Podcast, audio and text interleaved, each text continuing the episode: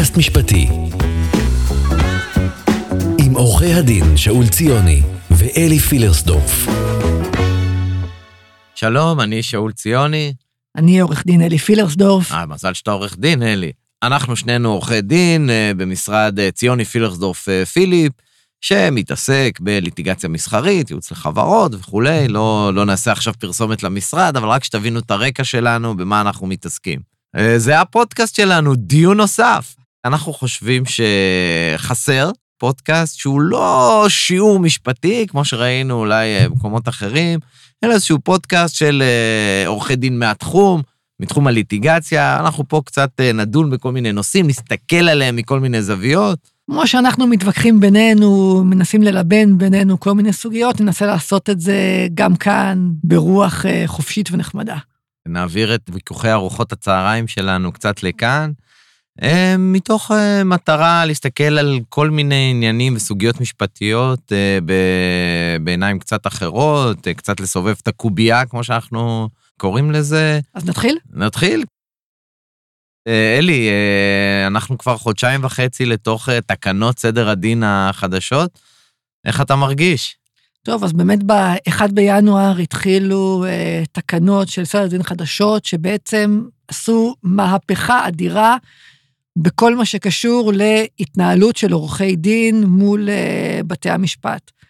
התקנות האלה בעצם אה, נולדו מאיזשהו הליך לא ברור, אה, שישב שופט בדימוס ובעצם כתב תקנות. התקנות האלה אושרו על ידי שרת המשפטים, ורק אחרי שהם אושרו, התחיל בעצם להתנהל שיח לגביהם, האם נכון, האם לא נכון, איפה כדאי לתקן, איפה לא כדאי לתקן, זה לקח משהו כמו שלוש שנים, ואחרי מאבקים קשים, באמת בראשון בינואר הם אה, נכנסו לתוקף. אז אה, אנחנו לא, אנחנו לא נדבר כרגע על, על, על, על כל השינויים שהתקנות האלה הביאו לחיים שלנו, אבל ננסה לגעת בכמה נקודות שבעיקר לנו, אה, כעורכי דין. כעורכי דין, אה, גורמים לנו אה, לחשיבה מחודשת ולעצבים אפילו. אה, כן, אני חושב, אה, אפרופו הדרך שבה כל העניין הזה התנהל, שגם אה, מערכת המשפט לא נמלטה בסוף מה... בוא נאמר, דרך קבלת ההחלטות הישראלית. אה, קודם אה, עושים משהו בלי, בוא נגיד לזה, בלי איזה רקע ברור, בלי מחקר מסודר על כל הסוגיות שהתקנות מטפלות בהן, כראות ושכלו הטובה של מי שכתב את זה. ואחר כך מפרסמים את זה, ומי שרוצה מעיר, ומי שלא, לא, ולשכת עורכי הדין וכולי וכולי. אני חושב, לפני שנדבר על כמה דברים, שאני חושב שזה מצער שלוקחים בעצם 70 שנות ניסיון של אה, משפט ישראלי ודיוני, ופשוט גורסים את זה. אני חושב שזה דבר שהוא חבל. בלי קשר עכשיו, כי יכול להיות שיש גם דברים טובים בתקנות, אנחנו באמת גם חושבים כך, אבל דווקא במערכת המשפט, שהיא משהו שמבוסס על ניסיון והתקדמות מתקדים לתקדים, מסוגיה לסוגיה, הייתי מצפה לקצת אה, יותר זהירות, בוא נגיד את זה ככה, כשעושים אה, כזה שינוי גדול. אז מה בעצם קרה שם? שם המשחק של התקנות החדשות זה יעילות, יעילות, יעילות. והמטרה בעצם של אה, מי שכתב אותם, זה שהתיק יגיע לשופט כשהוא כבר בשל לחלוטין לדיון, ושהשופט לא יצטרך להתעסק בעניינים טכניים של אה, ארכות וכל מיני בקשות אה, שבתי המשפט רואים בהם אה, טרדה.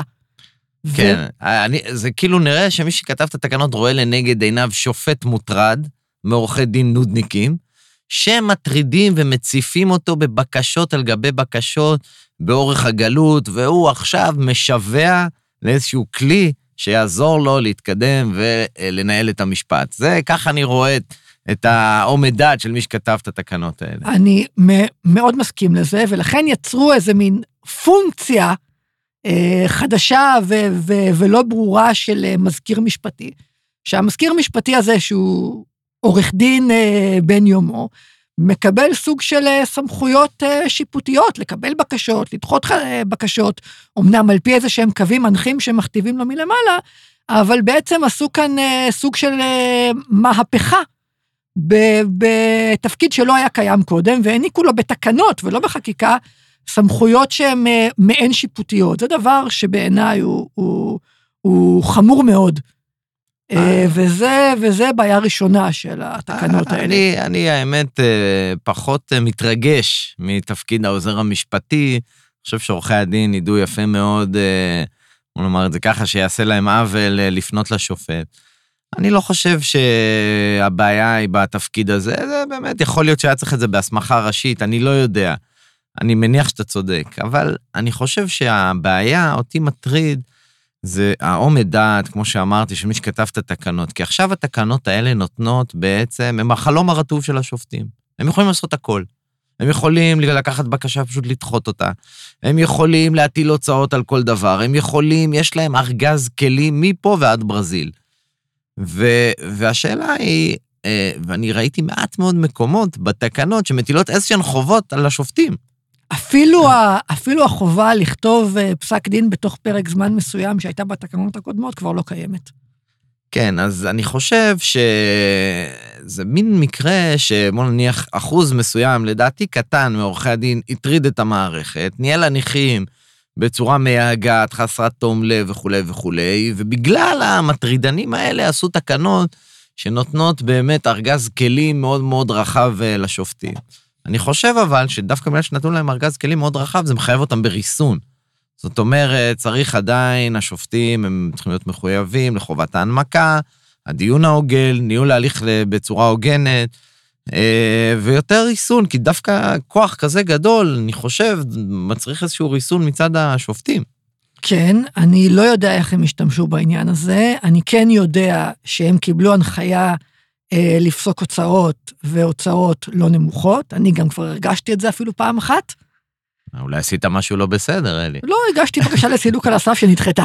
אוקיי, בסדר גמור. אני למשל, אגב, הנה דוגמה לדעתי שהעניין הזה הופעל בצורה דרקונית. הגשתי אה, תיק שקיבלתי אחרי שניתן בו פסק דין, הגשתי בקשה לביטול פסק הדין. הבקשה הייתה באורך של שבעה עמודים, אם אני לא טועה, והיא אה, אה, נמחקה, ונדרשנו להגיש אותה מחדש באורך של חמישה עמודים. עכשיו, זו גם שאלה, האם, האם אה, התקנות, האורך של העמודים חל, חל על בקשה מהסוג הזה של ביטול פסק דין, זו בקשה מאוד מאוד מהותית. ביטול פסק דין שניתן במעמד צד אחד, האם הוא סוג של בקשת ביניים בתיק? אני לא בטוח. אני גם לא בטוח שזאת צריכה להיות הסנקציה של מחיקת הבקשה, ואני לא בטוח שהיא גם מידתית. אבל זה, זו בעצם הרוח של התקנות האלה. הופכים את עורכי הדין לסוג של פקידים שצריכים לפעול בתוך שבלונה, צורה מסוימת של כתב טענות, מספר מסוים של uh, עמודים, uh, פורמטים מאוד ברורים, ובהתחלה הם אמרו שייתנו תקופת uh, הטמעה. תקופת ההטמעה הזאת, לפי מה שאני מבין, כבר נגמרה, היא הייתה בסך הכל חודשיים, ועכשיו פשוט מתחילים אה, למחוק לנו כתבי טענות, וזה, אני חושב שהמערכת פה סוג של השתגעה. עם כל הכבוד להתנהלות. אני גם פה טיפה מסתייג, אלי, אני חושב שבסוף, בסדר, כולנו נתרגל, זה לא הבעיה. הבעיה יותר מהותית, זה שמגיעים לבית המשפט, לשופט, בפעם הראשונה, כשההליך כבר, כבר די עמוק בפנים. הקדם הראשון הוא אחרי שהצדדים ניהלו קדם, עשו הליכים מקדמיים, כמעט גמרו את התיק, ורק אז מגיעים לבית המשפט. אני חושב, מהניסיון שלי, שזה פשוט לא נכון. זה לא נכון, היה צריך להגיע לבית משפט כמה שיותר מהר, ולא כמה שיותר רחוק, כדי שבית המשפט, קודם כל צריך לשמוע את בית המשפט. אם הצדדים הגיעו לבית המשפט ולא הצליחו לפתור את זה ביניהם קודם, אז כדאי שישמעו קודם מה שהשופט יש לו לומר לפני שעכשיו נכנסים להוצאות ובקשות ואלוהים יודע מה. כי כבר כולנו ראינו קדמי משפט, שבא בית המשפט ואומר, תראו, הטענות א', ב', ג', ד', הן מיותרות, לדעתי הטענה המרכזית היא אה, אה, ז'. ובזה מתמקדים. אבל אין את הדבר הזה, כי אנחנו מגיעים רק בשלב מאוד מאוד מאוחר. אני מסכים איתך שהתקנות יכולות לגרום לזה שקדם המשפט עשוי להיות שלב שהוא מאוד טכני במהות שלו, במקום לדבר על התיק ולנסות uh, לגמור אותו, וזה יכול דווקא להוביל ליותר פסקי דין ולפחות פשרות, שזה לא מה שהמערכת רוצה. Uh, נכון, וגם יש אפקט פסיכולוגי שאנחנו מכירים, שככל שהצדדים יותר מושקעים בתיק, כולל עורכי הדין דרך אגב, יותר קשה להתפשר. יותר קל להתפשר בשלבים מוקדמים של התיק מאשר שלבים מאוחרים. כולנו יודעים את זה, ואני לא חושב שמי שכתב את התקנות חשב על זה בצורה מספקת אה, אה, כשהוא עשה את זה, ואני חושש שזה מאוד יוריד את התמריץ לפשרות. והפשרות, אם מדברים על יעילות, זה הדבר הכי יעיל למערכת המשפט. תיק שנגמר בהתחלה, זה חיסכון אדיר לצדדים, לעורכי דין ולבית המשפט. אולי לעורכי הדין פחות, אבל, אבל לבית המשפט זה בטוח. ואני חושב שקידום הפשרות, זו הייתה צריכה להיות מטרה, מטרת על בכלל, במסגרת התקנות. נקודה חשובה נוספת שכדאי לה, להזכיר בהקשר הזה של התקנות, זה את המהפכה הגדולה שנעשתה בכל מה שקשור לערעור. ערעור היא זכות שהיא ממש זכות uh, חוקתית. אתה מקבל פסק דין שהוא לא לטעמך, זכותך לערער עליו לערכאה גבוהה יותר. התקנות האלה, שוב, במסגרת תקנות ולא במסגרת חקיקה ראשית, בעצם מאפשרות לבית המשפט לדחות ערעור ללא תגובה בכלל, מבלי לשמוע את הערעור עצמו, רק מזה ששופט קורא את, ה... קורא את הערעור. דבר נוסף זה שהם מחייבים בהפקדת אה, ערובה מאוד גבוהה לצורך הגשת הערעור, וגם בזה יש בעצם כלי כדי, כדי למנוע ערעורים. כל הדברים האלה נעשו במסגרת תקנות ולא במסגרת חקיקה ראשית, ובעיניי, דבר סופר בעייתי.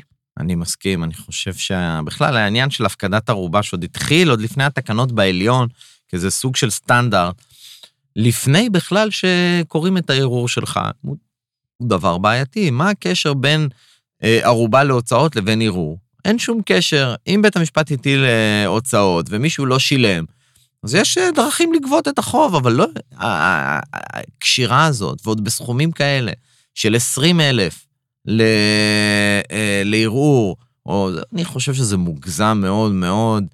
אה, אפשר כמובן, אם ערעור היה ערעור סרק, שבית המשפט יטיל לומר 50 אלף הוצאות, אבל אתה לא יכול למנוע אקס אנטה את, ה, את הערעור בדרך כזו ולהרתיע בעצם מהגשת ערעורים, וזה נראה לי שקצת רצו להרתיע מהגשת אה, ערעורים. זה שוב חוזר למה שדיברנו בהתחלה, שהתקנות הן בעצם החלום הרטוב של השופטים, לאפשר להם לעשות מה שהם רוצים ושלא יטרידו אותם. כן, אבל אה, קצת יש לי, אני, כמחשבה אני אומר את זה, ולא כמסקנה, ש... יש תחושה שלפעמים שופטים לא רוצים לשפוט, ולא רוצים להחליט, והפרוצדורות המקשות האלה, הן דוחות את הקץ בעצם. ואני חושב שבסוף אנחנו מצפים מהשופטים לשפוט. אנחנו מצפים מהשופטים לשמוע אותם בקדם ראשון, אנחנו מצפים מהם לקרוא את החומר, אנחנו מצפים לשמוע מהם מה הם חושבים. גם אם אנחנו לא נאהב את מה שהם אומרים, לפחות יהיה לנו כיוון לגבי מה שהם חושבים. וזה התפקיד שלהם, בראש ובראשונה, הם שופטים. הם לא, לנהל את ההליך זה חשוב מאוד, אבל זה החלק, זה אמצעי, זה לא מטרה. המטרה היא לשפוט, המטרה היא לגרום לאנשים, לצדדים אולי להתפשר, ולא צריך, אה, בוא נגיד, ליצור כל מיני מנגנונים שקצת דוחים את העניין הזה, בגלל העומס או דברים אחרים. אני חושב גם שמי שהתמנה לשיפוט, זה מה שהוא בא לעשות. אני מאוד מסכים עם מה שאמרת עכשיו, ו... ימים יגידו האם התקנות האלה בעצם שיפרו את היעילות של המערכת, או שגרמו דווקא לעומס במערכת ולכך שיכתבו יותר פסקי דין. אה, כן, אנחנו נחיה את זה. דבר אחד מרגיז לפי דעתי שלא היה צריך לעשות, זה כל העניין הזה של שינוי הכותרות. הכותרות עד היום היו, לא עד היום, עד לפני חודשיים, אה, אחרי בית המשפט, הצדדים, הייתה כותרת, כתב תביעה, כתב הגנה וכולי, היום שינו את זה, הכותרת עברה למעלה. אני חושב שבאמת זה עניין אולי נראה מינורי, אבל זה, זה פשוט חבל. לא צריך, אנחנו כולנו כבר יודעים איך לעשות. השינוי הגרפי הזה הוא דבר שהוא קשה בעיניים, גם לזה נתרגל, אבל אני פשוט לא מבין מה הייתה הסיבה לעשות את זה. ממש, מי שלא עורך דין לא יכול להבין את זה, אבל כשאתה מקבל מסמך ליד, אתה, אתה יודע לאיפה לכוון את, ה, את העיניים. וכשאתה לא רואה עכשיו את הכותרת אחרי השמות של הצדדים, זה ממש מציק לך ב... בעין. לא, ובמיוחד שגם מה הסיבה? זאת אומרת, זה נראה כאילו שרירותי לחלוטין, הנושא הזה. לא היו צריכים להתערב בדברים עד כדי כך. והכי גרוע זה שמחזירים לך על זה אה, כתב כן. טענות. אם הכותרת היא לא, היא לא למעלה, מחזירים לך את המסמך. כן, אוקיי. טוב, אני חושב באמת אנחנו נחיה את זה, ואולי בפודקאסטים הבאים אה, ככה נביא אנקדוטות מע- מעניינות אה, בעקבות התקנות האלה. נקווה לטוב, סך הכל אה, רוב השופטים בישראל הם שופטים טובים, ואני מקווה שיצאו פסיקות גם שמסבירות קצת חלק מהדברים המוזרים או התמוהים בתקנות האלה, ויעשו קצת שכל וסדר. ושלא נקבל יותר מדי הוצאות. זה תמיד נכון. דיון נוסף. דיון נוסף. הנושא השני שאנחנו אה, נדבר עליו הוא נושא שאולי אה, נשמע משעמם, שקוראים לו ברירת הדין, אבל בעצם מה זה ברירת הדין שאנחנו נדבר עליה? זה בעצם מצב שבו חברות ענק בינלאומיות, לא מישראל, רוצות. שני דברים. אחד, הן רוצות שבכלל לא נתבע אותם בישראל, והדבר השני, שהוא ברירת הדין, שאם כבר תבענו אותם, זה לא יהיה לפי הדין הישראלי, אלא דין אה, קליפורניה, דין סינגפור, או כל מיני דברים כאלה. בעצם מה שהחברות האלה רוצות זה שלא נתבע אותם, שלא יהיה לנו זכויות לפי הדין הישראלי. אנחנו כנראה בראש שלהן נתינים. אנחנו צריכים להגיד תודה שהם מגיעים לפה, שאנחנו באמת נתנו לנו זכות גישה לפלטפורמות שלהם, להזמין שירותים כמו, אה, לא יודע מה, לקנות אה, חדר במלון, או סתם להיות בפייסבוק. וזו בעצם הסוגיה שאנחנו הולכים לדבר עליה עכשיו. ולצערנו, כמו שנרחיב תכף, אה, בית המשפט העליון די נפל בפח הזה, והלך לכיוונם הרבה יותר ממה שלדעתנו היה צריך לעשות. בהחלטה אחת שהיא עשתה הרבה מאוד רעש ונתנה יתרון עצום לחברות האלה, שאנחנו מקווים שעכשיו אולי הוא ישתנה, וסוף סוף הציבור בישראל יוכל לקבל את ההגנות שמגיע לו לפי החוק, והג'ונגל הזה שהחברות האלה יוצרות, הוא ייפסק. אבל אנחנו רוצים לעסוק בנושא הזה מהפן של אה, תביעות נגד אה, ענקי הטכנולוגיה, פייסבוק, אה, גוגל וכולי. הנושא הזה עלה בעצם לדיון עקרוני לראשונה בפסק דין של אה, השופטת חיות בבית המשפט העליון, שנקרא הלכת בן אה, חמו. אה, דובר שם בעצם על תביעה נגד פייסבוק, בטענה להפרת תנאי פרטיות, ופייסבוק בעצם טענה שצריך לסלק את התביעה על הסף, גם בגלל שמקום השיפוט צריך להיות בקליפורניה, ו- ושהדין צריך להיות הדין של קליפורניה. בית המשפט העליון בעצם דחה את הטענה שהסכסוך צריך להידון בקליפורניה, אבל קיבל את הטענה שהדין שצריך לחול על הסכסוך הוא הדין של אה, קליפורניה, וזאת מכוח החוזה שקיים בין הצדדים. אנחנו תכף נדבר טיפה על פסק הדין הזה ועל ההנמקות שלו, אבל זו השורה התחתונה של פסק הדין. כן, זה, זה נדון שם באיזה פסקה וחצי של אה, הנשיאה חיות. אז זה הפך להלכת בן חמו, אבל זה דיון אולי, אה, בוא נאמר, הכי קצר בעניין כזה משמעותי. אה, השופטת חיות, הנשיאה חיות, אמרה שם שהאינטרס של פייסבוק לאחד את כל התביעות של, ה, של פייסבוק לפי אותו דין, גוברת על האינטרס של המשתמשים הישראלים. היא אמרה את זה במיוחד שזו תביעה ייצוגית וחזקה על התובעים שהם הגישו תביעה על סכום כזה, שהם ידעו אה, להוכיח את הדין אה, של קליפורניה, והיא גם אמרה שהדין של קליפורניה הוא דומה במהות שלו לדין הישראלי, ושקל לאתר אותו באינטרנט וכולי וכולי. נכון, אלי? נכון. חשוב לציין בהקשר אה. הזה, שכבר במהלך התקופה שה... שפסק הדין נכתב, תנאי השימוש של פייסבוק אה, השתנו, ועכשיו לפי התנאים החדשים, הדין החל הוא כן הדין של המדינה בה, נמצא המשתמש, אבל פסק הדין עוסק ב, ב, בתנאים הקודמים. נכון, בית המשפט שם נתן לזה משקל מאוד נמוך, שלא לומר אפילו אפסי. אחר כך, אה, בעצם הוגשו שתי עמדות של היועץ המשפטי לממשלה, בשני תיקים נוספים. אחד באמת שוב פעם נגד פייסבוק, אבל בעניין אחר של אה, חברה פרטית שטענה אה, שהאיחוד של הדפים, שפייסבוק הפרה את הזכויות שלה באיחוד של דפים עסקיים. אה, ועוד מקרה של תביעה נגד חברת אגודה, זו עם הנסיעות, עם המלונות. אה, בתביעה של, אה, בהליך של פייסבוק, שנמצא בעליון כרגע, בא היועץ המשפטי לממשלה, התייחס באמת כאן רק לברירת הדין, ואמר שהמבחן, ש... מבחן אה, ההרתעה של בית המשפט המחוזי אה, אה, השתמש בו כדי לדחות את הטענה ביחס לברירת הדין ולהשאיר אותה בעצם ברירת דין של קליפורניה, היא אה, לא נכונה, צריך להשת... להתייחס למבחנים נוספים, כמו אה, האם אתה יכול בכלל להבין את הדין כשאתה מתקשר בהסכם, פערי הכוחות בין פייסבוק ללקוחות הישראלים, וכולי וכולי, ובעצם המסקנה שלו הייתה שמדובר בתנאי מקפח אה, בחוזה אחיד. בעניין הגודה, אה, בית, ה, היועץ המשפטי היה יותר חריף, העמדה יותר חריפה. אה, שם הטענה הייתה שהגודה... אה, הגודה קודם כל זה הליך אה, של תביעה ייצוגית, נכון. חשוב להגיד את זה, יותר דומה לבן חמו מאשר התביעה נכון, השנייה. נכון. אז, אז באגודה, מה שאגודה עשתה, לפי מה שנטען שם, זה שכשאתה בא לרכוש חופשה או משהו כזה, לא מוצג לך המחיר כולל מע"מ, רק כשאתה ככה שנייה לפני התשלום, כתוב לך איזה מין משהו קטן כזה, אה, ובתוספת מע"מ כך וכך. הטענה של הטובים שם הייתה שזה מטעה.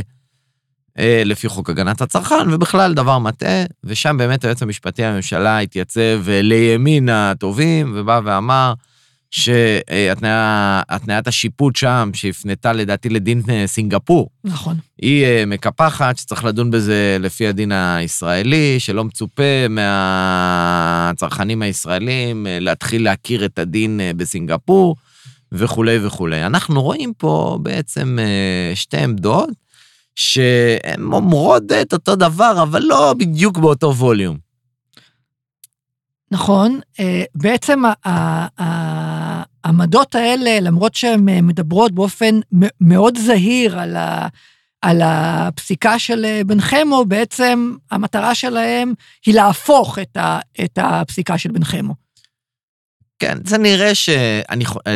גם בבן חמו הגיש היועץ המשפטי לממשלה עמדה, ושם הוא גם אמר שהתניה של פייסבוק, ברירת הדין, היא מקפחת, אבל בית המשפט בעצם לא קיבל את העמדה שלו. ואני חושב שכאן יש אולי אה, בעניין פייסבוק, ה- עכשיו שנדון הזדמנות טובה לבטל את הלכת בן חמו, ובאמת לקבוע הלכה ברורה שהצרכנים הישראלים, ולא רק הצרכנים, ה- כל אדם שבעצם מתקשר עם החברות האלה, אלא אם כן הוא עכשיו עושה איתם איזו עסקה ענקית שהיא מחוץ לתנאי השימוש, הוא בעצם, הוא צריך לחול עליו הדין הישראלי. זה פשוט דבר לא הגיוני שהחברות האלה יקבלו כזה יתרון. אתה לא אמור לבדוק את הדין של קליפורניה. אגב, אני לא מסכים עם השופטת חיות. אז בוא, אז בוא שנייה נדבר למה, למה אנחנו חושבים שפסק הדין של בן חמו הוא, הוא, הוא שגוי מבחינת, מבחינת המהות שלו. אוקיי, הפסק הדין הוא קודם כל שגוי, כי לפי דעתי הוא, הוא עשה בדיוק את מה שהחוק חוזים אחרונים מבקש לא לעשות. הוא נתן יתרון בלתי הוגן לפייסבוק. הוא בעצם אמר אה, אה, לפייסבוק, זה בסדר גמור, תקבעי, תקבעי אה, ברירת דין בקליפורניה. אה, יש לך אינטרס לאחד את כל התביעות שלך לפי הדין אה, בקליפורניה, ואני שואל למה? מה לגיטימי באינטרס הזה? איזה אינטרס לגיטימי יש שחברת פייסבוק החליטה לצאת מארצות הברית, שיהיו לה חמישה מיליון משתמשים ישראלים, איזה אינטרס לגיטימי יכול להיות לה לאגד את כל התביעות שלה לפי הדין של קליפורניה? אני, אני מאוד מסכים למה שאתה אומר, אבל זה לא רק זה. הציפייה הזאת שמשתמעת מה, מהתנאי ב- בחוזה אחיד, שמשתמש שהוא משתמש רגיל, לא איזה גוף עסקי ענק, ילך ללמוד את הדין של קליפורניה לפני שהוא מתקשר ויבין איזה חוק חל על, ה, על ההתקשרות הזאת, היא ציפייה שהיא לא, היא לא הגיונית, היא לא לגיטימית, ואני לא חושב שאפשר לקרוא לה אה, אינטרס עסקי לגיטימי של, של החברות האלה, כמו שכינתה את זה הנשיאה חיות.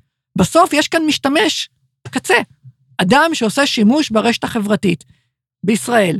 אי אפשר להכפיף ו- אותו. ורוב החברים שלו בישראל, ורוב ההודעות שהוא שולח הן בישראל.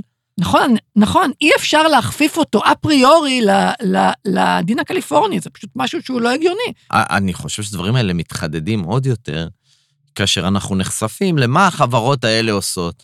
אני חושב שכשפסק הדין הזה נכתב, הייתה איזו גישה אולי קצת תמימה לגבי מה החברות האלה עושות. כן, זה, זה פרופיל בפייסבוק, זה חינם, מה הבעיה, מה רוצים מהם. אוקיי, אנחנו היום מבינים, זה לא בדיוק חינם, אנחנו משלמים על זה במרכאות, כן, בפרטיות שלנו, ב- באיזשהו טרגטינג שעושים לנו כל הזמן, אח- ב- במסגרת הפלטפורמות האלה. אנחנו המוצר בסוף. אה, בדיוק, אנחנו, אנחנו המוצר. אז האם, האם כשאנחנו המוצר, האם אנחנו לא לפחות יכולים, שאם יש לנו טענות כנגד אה, פייסבוק, הם יידונו לפי הדין בישראל? ויותר מזה, האם אנחנו לא זכאים מראש להגנה של הדין הישראלי? כי, כי אם, אם הדין הישראלי לא יחול על דברים כאלו, אתה בעצם מכרסם במידה מסוימת בריבונות של מדינת ישראל, כי החיים לא מתנהלים רק פיזית היום במקום שאתה נמצא, הם מתנהלים גם ברשת ובאינטרנט ובלינקדין וכולי וכולי. נכון, המקרה של הגודה הוא דוגמה מאוד uh, מובהקת לעניין הזה. על פי החוק הישראלי, מחיר שמציגים אותו צריך להיות מחיר כולל מע"מ. זה, אין, אין על זה פה שום שאלה, זה, וזה ממש דין קוגנטי. ו, ו, ולבוא ולאפשר לחברה שפועלת ב, בישראל, רוצה שצרכנים ישראלים יקנו את, ה, את המוצרים שלה, לפעול שלא לפי דין קוגנטי ישראלי, זה משהו שהוא לא מתקבל על הדעת. נכון, גם השאלה, אני חושב שצריך לשאול את עצמנו שאלה גם, איך הגודה הגיעה בכלל לסיטואציה הזאת?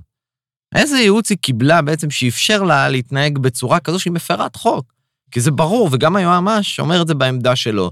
ואני חושב שקצת, ה, בוא נגיד את זה, הרכות שהחברות האלה מטופלות, היא נותנת להם כבר מראש איזושהי יכולת לתמרן את הציבור, לעשות דברים שהם לא בסדר, סוג של הפרה יעילה, כי לך עכשיו, תרדוף אותם, תנהל נגדם הליכים.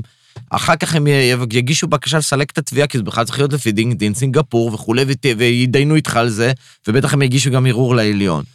צריך ליצור, לדעתי, מסגרת משפטית שהיא תוכל לברר תביעות, שהיא תוכל להגן על הצרכנים הישראלים, ובית המשפט, אני חושב שהוא קודם כל צריך להגן על הציבור הישראלי, לפני שהוא שוקל את האינטרסים של חברת ענק, שאני חושב שגם בישראל אנחנו בכלל לא מבינים את הכוח של החברות האלה, אין לנו חברה כזאת. אין בישראל חברה כמו פייסבוק, או כמו אפל, או כמו גוגל, הן פשוט לא קיימות כאן. חברה שהשווי שלה טריליון דולר, או משהו כזה, אנחנו בכלל לא מסוגלים לתפוס את הכוח של החברה הזאת. ולכן היא לא איזה חברה עסקית רגילה, לא מדובר פה באיזה אה, חברה עם איזה כמה משתמשים, זו חברה עם כוח עצום, עם יכולות מחשוב אדירות, עם ידע שהפער הכוחות פה הוא פשוט בלתי נתפס. אז, אז, אז בהקשר הזה, אני חוזר לפסק דין של אה, חיות בבן חמו, היא אומרת, מי שמגיש אה, תביעה ייצוגית על 400 מיליון דולר, שיתכבד ויוכיח את ה... את הדין של אה, קליפורניה במסגרת, ה, במסגרת ההתדיינות. אז אני חושב שזה לתת פרס לאותן חברות ענקיות שיש להן משאבים בלתי מוגבלים, ושמכירות את הדין של קליפורניה הרבה יותר טוב מה, מהצרכן בישראל, צריך להבין. או, או מהעורך דין שמנהל את התביעה. צריך להבין שלנהל תביעה על דין זר זה משהו שהוא סופר מורכב. אתה צריך להביא חוות דעת מומחה לגבי הדין הזר. אתה לא חי את התביעה הזאת, ולכן, אה, ולכן הרבה יותר קשה לך לנהל אותה, להבין אותה, לכמת סיכונים בתביעה. ושופט בסופו של דבר גם כן יצטרך לפסוק לפי דין שהוא לא מכיר. כן, אז בכלל, מה, אנחנו נהיינו בית משפט היברידי, וגם היא אומרת שם, אני מניחה שפייסבוק התכוונה רק לדין המהותי של קליפורניה ולא לפרוצדורה. אוקיי, אז הפרוצדורה תהיה ישראלית, הדין יהיה דין של קליפורניה, אנחנו עכשיו, בואו עכשיו נעשה מחקר. אגב, אה, זה גם יכול להוליד הרבה טעויות של בית המשפט, כי בית המשפט נכון. בעצמו... הוא לא מכיר את הדין. עכשיו, הם מתייחסים לדין כמו איזו עובדה שצריך להוכיח. דין זה לא עובדה. דין זה משפט, זה לא עובדה. אגב, אני, אני חושב שבתי המשפט, כדאי שידעו כמה עולה חוות דעת לדין הזר. כמה יעלה להביא מומחה שיחקר פה, חוות דעת נגדית, שלא נדבר על כל, וזה עוד בשלב בקשת האישור. וזה, ו, ו, ובכל זה, בסוף עוד בית משפט יצטרך להכריע מה, מה הדין, על פי חוות דעת מומחה שהוא ישמע. כן, זה, זה, זה, זה, זה אנומליה שהיא לא הגיונית. זה לא הגיוני, זה לא ריאלי, וטוב יעשה, אני חושב, בית המשפט העליון, כשהוא יושב עכשיו בתיק הזה, ופשוט יבטל את ההלכה הזאת, זה, זה מה שצריך לעשות.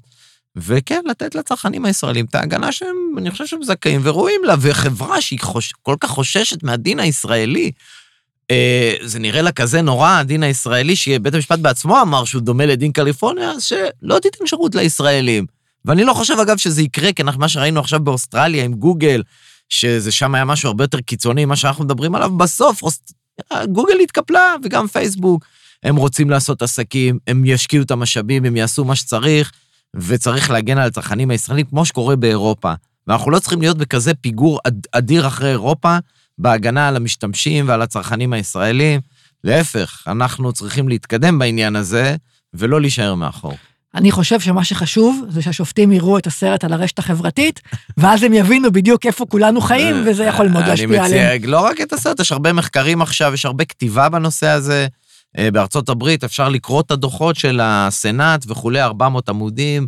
אני חושב שמספיק לקרוא אפילו את התקציר של זה כדי להבין שהחברות האלה, אלה חברות שצריך, אה, בוא נאמר, אה, להתייחס אליהן אחרת. והגישה הנאיבית, הייטק, מגניב, בחינם, צריכה להיגמר. טוב, אה, נראה לי שסיימנו להיום. נראה לי שסיימנו, אני חושב ש... זה היה נחמד לדבר על הנושאים האלה, אנחנו נחשוב על נושאים הבאים לפרקים הבאים, ומי שבאמת יש לו רעיונות או הערות, מוזמן כמובן לשלוח אלינו במייל, office zpilon.co.il, נשמח לשמוע מה אתם חושבים. כמובן, יירשמו לפודקאסט שלנו, בספוטיפיי, אפל, גוגל, או באפליקציית הפודקאסטים האהובה עליכם. תודה רבה, אלי. תודה רבה, שאול. תודה רבה, היה כיף. ביי ביי.